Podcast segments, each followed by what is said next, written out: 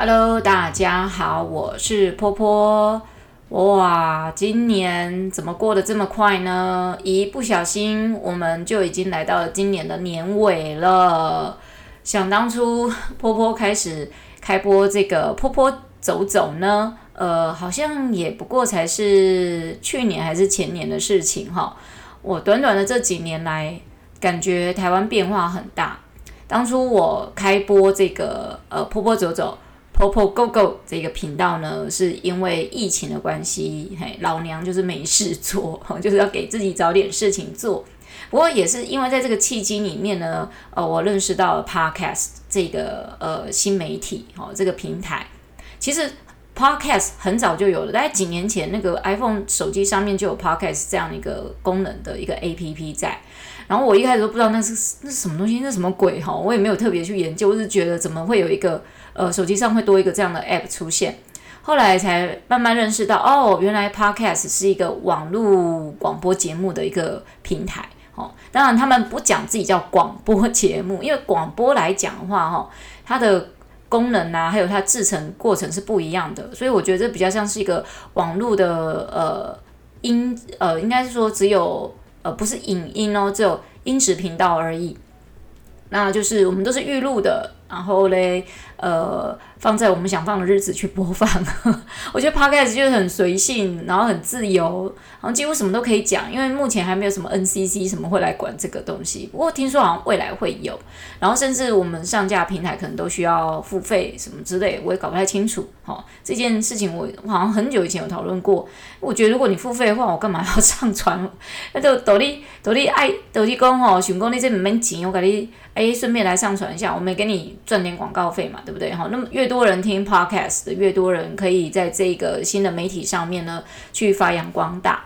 那呃，开播以来到现在啊，哈，我们除了呃，就是突破了这个万次哦，这样未来愿景也希望就是说可以呃突破可能十万哦，甚至百万、千万这样子。我好像在痴人说梦话哎哦，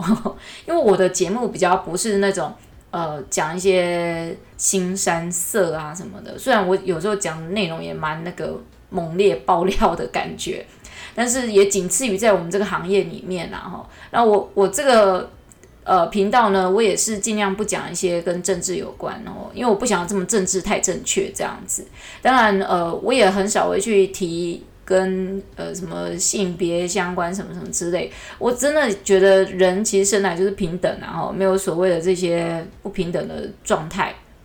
所以我们都是 stay on 就是才艺老师这件事情哦，不知道大家会不会听得很腻这样子呃。之前呢，有呃找了很多朋友，就感谢很多朋友来，就是呃协助呃录音战场哦，比如说有做呃防重的小天，还有呃当体能老师的 Cookie 老师，还有我们的社工 Ugan 哈，然后还有我们呃很亲爱的大家长，就是我们的呃阿青老师，好，然后还有一个很重要的人物呢，是我们这个小林煎饼的林董。哦，这个感谢寄到了，要感谢一下大家哈，因为有大家的这个促成哈，来来看闲，让我们这个节目才能够多么这么的丰富有趣哈。我个人觉得算丰富有趣了。哈 哈，那呃，我觉得我应该会秉持的这一个信念啊，继续就是跟大家聊天聊下去这样子。然后这个最近呢，哈，到了这个年底呢，就会开始忙起来。最近。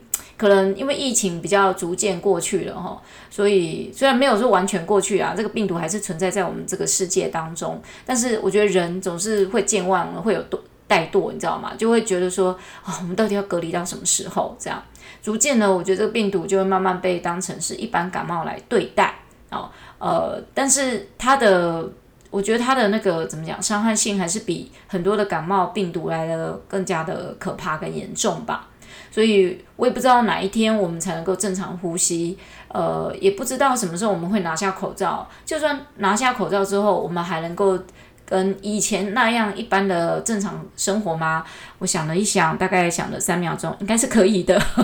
因为我说的嘛，人是健忘的啊，而且人这个人类从我们自古有人类以来呢，哈，没有这种口罩这种影响呼吸这件事情。虽然以前有很多电影都在拍说啊，这个世界有一天空气被污染了，我们都要戴着氧气罩过活。但是我不知道这样子能不能就是让大家更去注重这个呃健呃健康这件事情。这个健康就是取决于就是环境的卫生还有安全度这样子。呃，我觉得。以台湾人来讲啦，哈，我们当然都看到很多塑料啦，哈，还有病毒的这些，呃，塑料我是说是空气污染，哈，然后还有就是环境污染，那再来就是我们现在像我们台中空气污染超严重，你知道吗？我这个我真的没有想过自己会去买一台空气清净机，哎，大家别误会，我今天没有空气清净机的业配，哈，到现在还没有接到业配过，但是我还是讲得很开心。那呃，这个空气清净机呢，对我来讲，因为我有。后天性的过敏性气喘，什么叫后天？就是我生来都是无气喘这种病啦，吼啊，就是不知道为什么，呃，怎么会就是后天吼年纪越大气喘越严重。但是后来我觉得追根究底，我觉得哈，什么病你都自己要去好好的追根究底，去好好研究自己的身体，因为医生他只能依照你的症状去给你看病开药，就这样子哈，他没有办法成为你身体的一部分，所以你一定要去很清楚自己知道，知道自己为什么这样。那我这个过敏真的可能也是跟这个空气越来越糟糕啦哈，然后还有就是说，呃，我自己本身饮食的状况引起的。哦，所以我买了一台空气清新机，买了蛮贵扣呢。哦，真的实在是哈啊，当然开了好像感觉嗯，空气家里空气品质好像稍微诶比较好一点哈。然后呃，呼吸起来好像也还好这样子哈。那当然这要看地方，像我工作室也觉得应该可能要放一个这样，因为我工作室是靠马路旁边，哇，我的妈呀，那个。哦，空气品质真的之差的吼，还有就是可能隔壁邻居抽烟啦，啊，还有煮菜啦什么之类的。Anyway，所以呢，呃，讲到这里呢，其实我们我真的没有想要说我要接，我想要接空气清新机的业配，但是如果有也可以找我哦，很不不忘做个广告，呃，猝不及防的这个我自己的小业配。那今天要来跟大家聊聊，就是说，呃，这个一年下来呢，我们的。这些工作的一些心得哈，其实今年这个整个状况下来，就是说我离开了一个工作，我也接了新的工作，然后呢，诶，也因为这个疫情逐渐减缓之后呢，有一些原本的工作，它又开始回头来，我们可以开始去做很好的呃工作的规划。当然，在这一年当中呢，我也学习到了很多，就是人际关系不一样的相处模式。我觉得可能是这个。时代不一样了吼，可能我也隔了很久没有回到，就是最最最最最前面的第一线，因为我后来都是做呃比较像是培训的工作。当我回到第一线，自己又重新成为是一个普通人的时候，讲的我以前好像是神级人物吼，没有啦，我就是说之前都是在呃做培训的工作比较多哈，比较没有在做。呃，第一线除了我自己有工作室啊，或者是我有去带活动，那些都不算。其实真正的第一线工作是真的是在幼儿园或者是呃学校里面工作。那真正感受到就是很很多不一样的人情冷暖，好像不太一样。我觉得这个职场有改变，变得跟我以前的认知不一样哦。可能人跟人之间不知道是不是有疫情的影响，还是因为我们都戴口罩看不到对方的。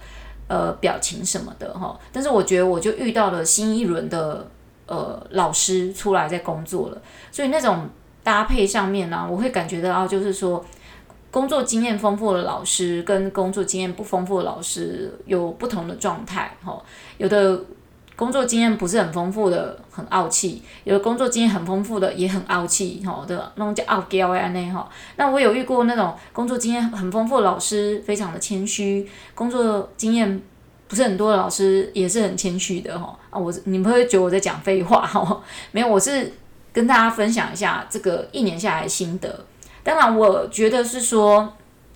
呃，年轻一代啦，可能呃，因为我是。一九七几年出生的人，我是算七，如果以那个来讲的话，是七零年代出生的孩子。那七字头的孩子呢，其实我觉得跟呃八字头、九字头的出生的孩子那种年代都差了一个十年、十年、十年的。所以我现在已经出来，我我在第一线工作的时候啊，哈，呃，跟我的这些配合的老师呢，可能差个十年、十几年都有，哦，甚至有的快差到快二十年了。那二十年的那种几率比较低啦，哈，像我最近就呃聘用一些工读生来协助我工作，天哪，他们那个年纪是哇，这个年纪我可以生他们的那种概念，你知道吗？我看他们也觉得好像在看小孩、看小朋友这样。那呃，今年其实我觉得是一个很，就是说重整年啊哈。如果以星那个星象大师他们在讲话，好像我们这个这个这一年有点像在重整，因为去年前面一两年有点混乱，那今年有点像在重新呃整理自己的脚步。所以呢，在但是在这一两年当中呢，我也发展出我自己不一样的工作想法出来跟规划。我以往哈，我一直很想要就是往外跑，就是往国外跑，不管去念书进修或者是去玩。然后这一两年来呢，就调整了脚步，突然在想说，哎，其实我好像不是应该一直不断去思考，我要在艺术教育这个上面去做呃更多的进修，因为我觉得应该做够多了。嗯，当然学习没有说够了这件事情，而是我觉得好像应该往另外一个方向去思考。呃，以往我会觉得哦，艺术教育我就是应该去念艺术教育这件事，但是我忽略一件事情是，艺术教育里面，在我们教育里面哦，我们职场上面遇到越来越多有呃生理心理状况有障碍的孩子哦，那这些孩子呢，通常家长不见得会愿意去面对，或是懂得怎么去做一些呃。协助，所以呢，我会觉得未来老师的工作呢，必须要也能够知道怎么样去带领这一些嗯比较有状况、有问题的孩子。那像我最近呢，在幼儿园看到很多孩子学习障碍的，真的是一大堆。一个班里面呢，大概十个孩子里面就有将近五六个都有问题，有三个真的是确定一看就知道那个真的有问题的。那有哪些问题呢？比如说呃语言障碍，哈，比如那已经两岁了，啊，连爸爸妈妈都不会叫，就是他不会主动说话。你如果跟他讲什么，他都只会跟你嗯嗯嗯这样子。然后呢，呃，通常像这样子语言有一点障碍的孩子，真的是及早发现、及早治治疗哦，要不然语言的能力跟那个智力发展是非常有关系的。那另外呢，就是我也看到有的小朋友会那个幼幼班的啊，哈，可能两岁走路都踮脚尖，你叫他好好走的时候，他的他不会，他的脚掌不会起伏的，他只会这样撸撸撸，好平面的撸撸撸往前，反而他走路整个是大外八。那这个我不知道他们老师有没有发现，因为我觉得这个孩子在走路上面的时候，我发现他们老师都不会去矫正。或许他带的一般的小朋友人数可能很多，所以他就比较不会去着重这件事情。那另外呢，也可以看到有些孩子讲话就是大舌头，哈，然后这大部分有一些是跟语言障碍有关，有一些是跟呃行为障碍有关系的，那其实都还好。那心理障碍的其实目前还好哈，因为毕竟是幼儿园的孩子嘛，他才一两，哎不不是一两岁，才两岁多啊，最大还不过四五岁，所以呢，这个还不是这么心理障碍这方面我还没有注意看到哦。那但是身体上面障碍倒是看到了非常的多。那你说小学生呢？小学生我看那个心理障碍很多的，真的超多的。哦，尤其是在补习班啊，哦，小学里面都会看到，大部分孩子对自己自我认同都有点问题，就是对自己没有自信的很多哦，然后对自己很有自信，太有自信的也超级的多。那这些都是必须在呃国小阶段，我觉得应该去做很好的辅导啦。那但是回归到最原始哦，就是你幼儿园的时候，老师怎么去带领，这是蛮重要的一件事情。然后在幼儿园教学跟在小学教学是不一样的方式，也不一样的那种面对的那种呃，我觉得带班的结构啊，这个是我今年有一些心得，就是大概已经在今年都有跟大家去分享到，这今天就做个总结。那在呃这个呃接案方面呢，我觉得今年就是普普通通啦哈，当然没有以往的多，但是我想说跟所有做美术老师的人呢，可以稍微分享一下，就是说，其实有时候 case 不见得接的越多，你的金额就越高，因为你 case 接的多的时候，你就开始不会很在意每一个 case 里面的钱大概有多少，因为你只只是一直不断在工作做做做做这些事情而已。我觉得要去在乎一件事情，就是说你一个工作里面品质可以做到多好啊，还有你品质要做到很好状态，你也可以去要求你相对应该要有的一些酬劳这样。啊，另外就是说，今年呢也发现到有一些蛮有趣的现象哈。就是呃，我我发现到很多，就是说政府其实有一些不一样的，就是补助方案哦，也不是补助方案，就针对老师有一些，比如说你当代班老师哦，呃，可原来幼儿园有一些补呃有一些补助的哈、哦，那个叫补助嘛，我也不知道，可能就是一年再给你多个九百块。那如果你是有大班老师执照的哦，他会在呃一年领的就不是九百，就是两千。我觉得这很，这是让我觉得哇，现在当幼儿园老师真的福利越来越好哦。那如果还有幼儿园老师跟我说福利很差，我必须要跟你讲，你要不要看看我们以前？我们以前是必须要打扫整间教室之外呢，我们还要跟所有老师去分配打扫公共空间。现在的幼儿园老师不用打扫公共空间。哦，那个厕所外只要是公领域的地方，都是清洁阿姨在打扫的。老师真的只要顾好自己班、自己教室里的整洁就好了。这样子，但是这样子我还是可以看到很多老师很容易崩溃，我不知道为什么，可能他们没有过过我们以前的日子吧。如果你过过以前的日子，你从以前日子过到现在，哎，越来越轻松舒适的时候，你就会觉得现在当幼儿园老师其实呃比较没有像以前这么的。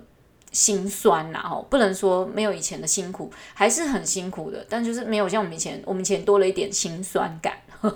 好，那再来就是说，跟大家分享到，刚才前面我们讲到，就是说，诶，其实每一个人在做进修的时候，哦，你可以去思考一下，呃，像我觉得未来美术老师可能要多去思考一件事情，就是因为现在状况，呃，行为。呃，感统啦，哈，应该说感统失调孩子越来越多，其实就要要去多嗯学习有关感统方面的这个知识。我自己都觉得，我是不是应该再去进修进修这一方面哈？虽然我以前念的都是跟护理、医事、护理相关呃的学校，但我总觉得。知识是这样哈，日新月异，你才能够让自己在这一个行业里面呢越来越呃强壮。哈，那当然还有就是说，呃，今年就是我感受到有一个很最大的一个浮动，就是材料，哇，那个材料费真的是没有没有像以前那样那种事，你知道吗？哈，以前一个一公斤的袋子呢，可以买到，哎，大概花个一两百块可以买到一公斤的材料，现在不是的，现在是。呃，将近要一千块，你才能买得到将近差不多一公斤多的材料哦。我昨天去买那个纸袋啊，就是专门要来包装材料，呃，不不不材料啦，包装小朋友的那个作品。然后我就发现到，哎，架上写这个纸袋，哈，好，比如说呃二十一块好了，然后我到柜台去结账的时候，哎，掏给你又变成二十二块，我说哎，怎么变二十二块？老板娘只是给你一句很简单，哦，又涨价了。我都觉得价钱是你们这些人在随便讲啊，虽然只有涨一，就只差一块钱，一块钱也是很多的，你知道吗？这个一块那个一块啊，不是所有都变成很多钱了吗？啊，老板就觉得随便算算，没有办法。你去这种材料行哦，他没有开发票的，他们就是给你随便算。老娘下一次去的时候，我就给你仔细的给你结算一下到底多少钱。好，那大家去买材料的时候就可能要特别注意。当然，你去美术社啦什么的，他们都有。呃，就是他们没有所谓供定的价格，但他们会照着价格去卖啦吼。那但是我跟你讲，材料行是这样，他说多少钱就多少钱，即使它上面标示是多少钱，他还是会给你加钱。我觉得今年的材料浮浮动实在是太大了哈。呃呃，可能以前一个人的材料费可能在可以控制在五十块以内，或者是三十块内，完全端看于你怎么收费。现在不是的，现在都是要加倍成长的。所以材料费就会增加很多，对我们这些做才艺老师，尤其是美术老师来讲呢，其实我们的资本不是资本了，我们的成本增加很多。我们没有办法像可能珠心算啦、哈音乐啦、哈舞蹈，他们的东西本来就是既有的，它可以重复一直不断使用，哦，而他们。呃，不会比较不会受到这个波动，那除非他们要一直不断增加他们的工具啦，吼，像我们是要一直不断的增加我们的耗材，我们的工具就等于是耗材，所以我们一年里面呢，会每一个月都会花个一两千块在买材料，那个算便宜的。你一个月呢，像我上个月材料费就是一买就是上万块，哦啊，你说我的跑的学校很多吗？没有，我只有一间学校，只有一间学校而已。然后呢，这样就已经花了三万块的材料费了，就知道说现在材料费真的真的浮动太大了吼。我在想说，哇，这个材料费如果再这样涨下去的话，我们的呃呃那个怎么讲，我们的学费没有增加，我可能要放弃做这一行了。我在想说，可能放弃这一行，我要去做什么呢？我来想想，或许日后呢，可以来跟大家好好的分享分享。我们这个本来讲才艺老师、美术老师，讲到我要转行了，大家别担心，有在开玩笑的啦。哦，毕竟教美术呢，是我们的我的这个终身志业。好、哦，只是呃，我觉得大家要开始去注意这个成本上面的考量。哦，房子在涨，材料也在涨，学费可能也是接下来要来涨一波的喽。好喽，谢谢大家今天的收听，拜啦。